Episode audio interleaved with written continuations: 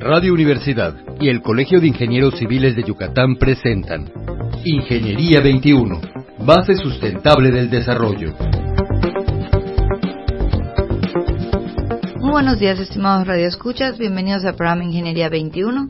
El día de hoy, como prometimos, está con nosotros el arquitecto Edgardo Bolívar ¿Cómo está, arquitecto? Muy bien, muy amable. Gracias, de verdad, muy amable. No, qué bueno, qué bueno que, que, este, que pudimos volverlo a invitar, arquitecto, porque se nos quedaron en el tintero la vez pasada dos temas muy importantes. Así es. El segundo me llama más la atención, pero vamos a empezar por el primero. Era el programa de vivienda y regeneración urbana, ¿es correcto? Así es. Fíjese que eh, hay una gran preocupación. Bueno, el programa de desarrollo urbano plantea como modelo de ciudad una ciudad que se que consolide sus áreas que están ya urbanizadas, que demos preferencia a consolidar en vez de expandirnos. Entonces, uno de los componentes fundamentales de la expansión son las casas, la vivienda, ¿no? Y los mecanismos de financiamiento y de legislación que de alguna manera, pues, han generado como que una tendencia a construir vivienda cada vez más lejos de la ciudad. ¿no? Los terrenos de los que los desarrolladores disponen están un poco más alejados porque son un poco más económicos y la vivienda social se está haciendo lejos. Eso nos está ocasionando también incremento en las distancias, en los recorridos, segregarnos en las áreas de trabajo o de el goce y disfrute de las instalaciones y facilidades que tiene ya la ciudad. Claro, bueno, ¿cómo modificamos la tendencia? Entonces, la la apuesta es necesitamos vivienda social del periférico para adentro. Dentro del periférico. Sí. Necesitamos vivienda económica para diferentes nichos de población cerca y que podamos aprovechar las calles que ya hay, las escuelas que ya hay, los mercados que ya hay, la infraestructura que ya hay, la movilidad que ya hay, en vez de seguir pensando en expandir, expandir, expandir. Entonces, desde hace un par de años hubo una iniciativa, nosotros hemos trabajado con diferentes grupos, con las Naciones Unidas, el grupo ONU Habitat, con el Banco Mundial, con CONAVI, con Canadevi, con eBay, en, hace, dos años, el año pasado, y finalmente tenemos unas, un grupo de trabajo y una serie de ideas, y lo que necesitamos es pasar a un plan piloto que pudiéramos mostrar que sí es factible eh, generar una vivienda social cerca. Y estaríamos pensando también en que hay una modificación en los esquemas de familia.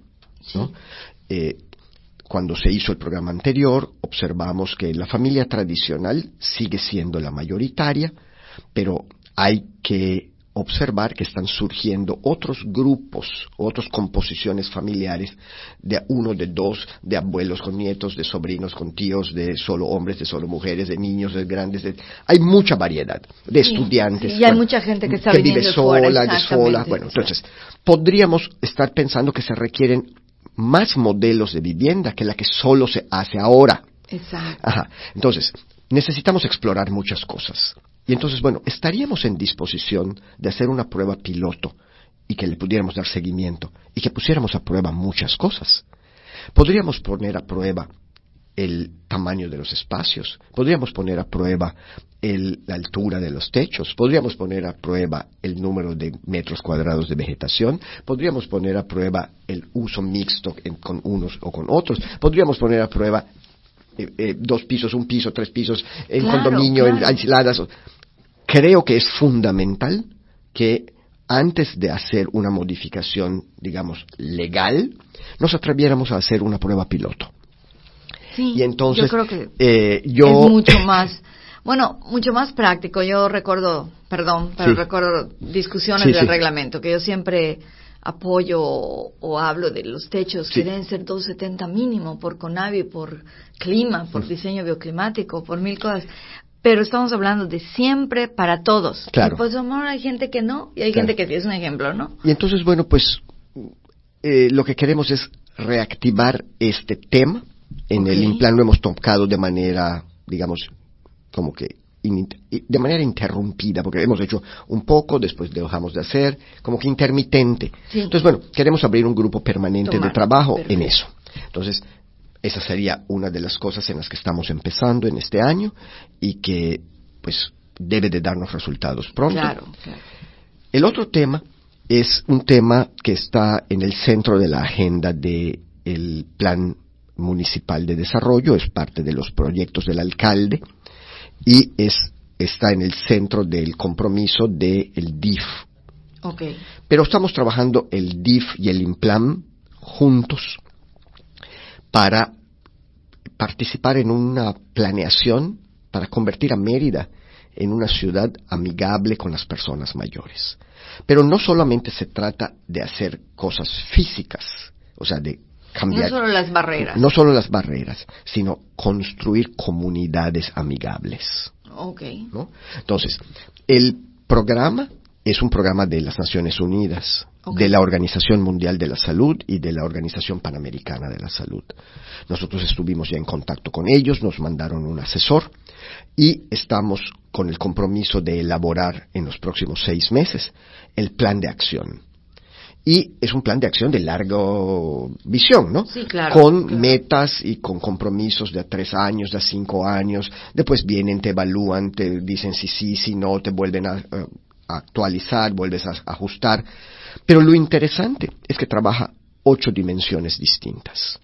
Lo mismo el tema de la salud pública, como la movilidad, como el empleo, como la brecha digital, como la vivienda, como la accesibilidad, como el espacio público. O sea que va a interactuar con todos los programas. Todos los programas. Y tienen que trabajar todas las direcciones del ayuntamiento y existen en Mérida un sinnúmero de organizaciones de la sociedad civil, de diferentes grupos que atienden personas mayores.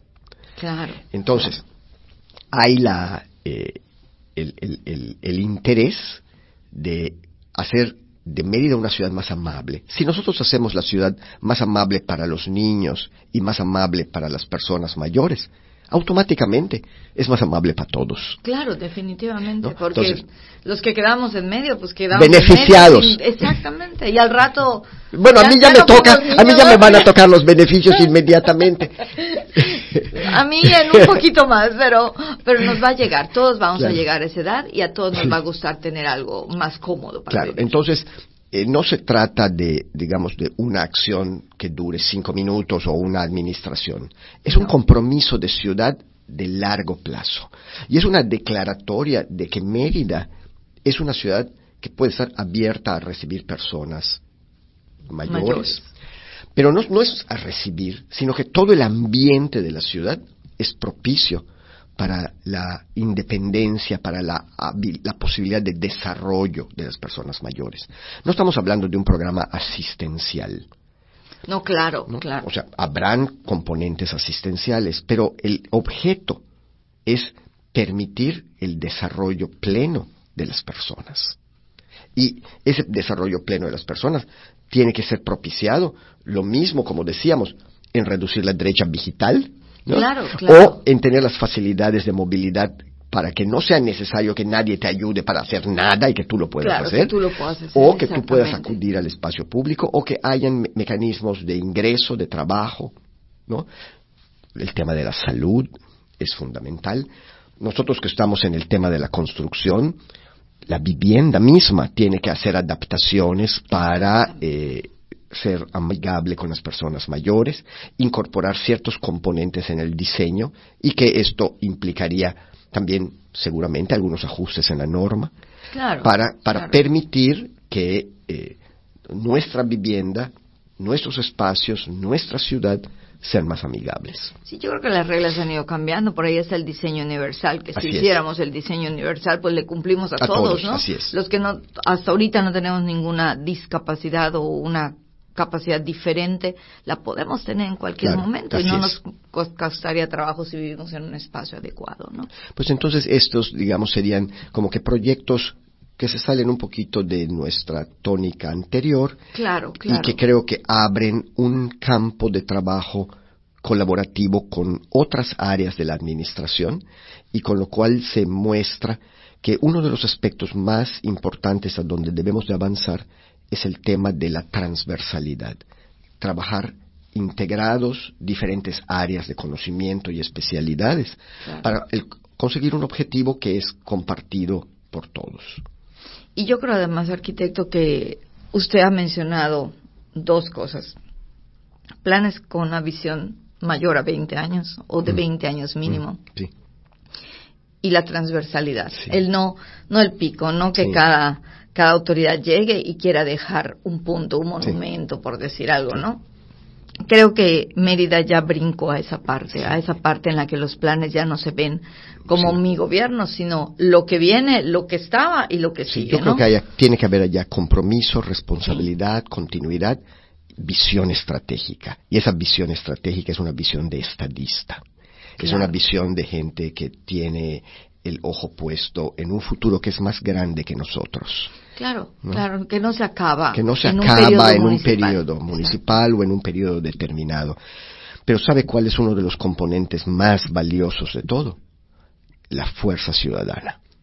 Hay una enorme participación ciudadana en todos estos temas y creo que el gran motor para la continuidad y su implementación es que sigamos somos nosotros. Yo creo que definitivamente estén, que los ciudadanos estén participando y sean un poquito más activos actualmente nos va a apoyar mucho en poder concluir estas etapas.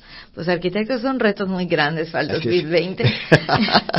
ya como a mediados del 2020 o a fines nos volveremos a ver a ver qué se ha logrado, ¿no? Yo me daría mucho gusto que, pudiéramos comentar los avances. Claro, claro. Y, y, en ese momento ya podríamos como que hacer una pequeña evaluación, ¿no? Sí, bueno, pues hay, tiene el, reto anterior del PDU, pero esos dos programas creo que si se logra, me, estoy imaginando una prueba piloto de vivienda y regeneración urbana y se me antojan muchos lugares de la ciudad. Sí, nosotros antes habíamos pensado que se trataba de hacer casas, pero ya vemos que no, se trata de vivienda, espacio público, infraestructura, movilidad, comunidad, gestión, financiamiento, normativa. Uh. integrada.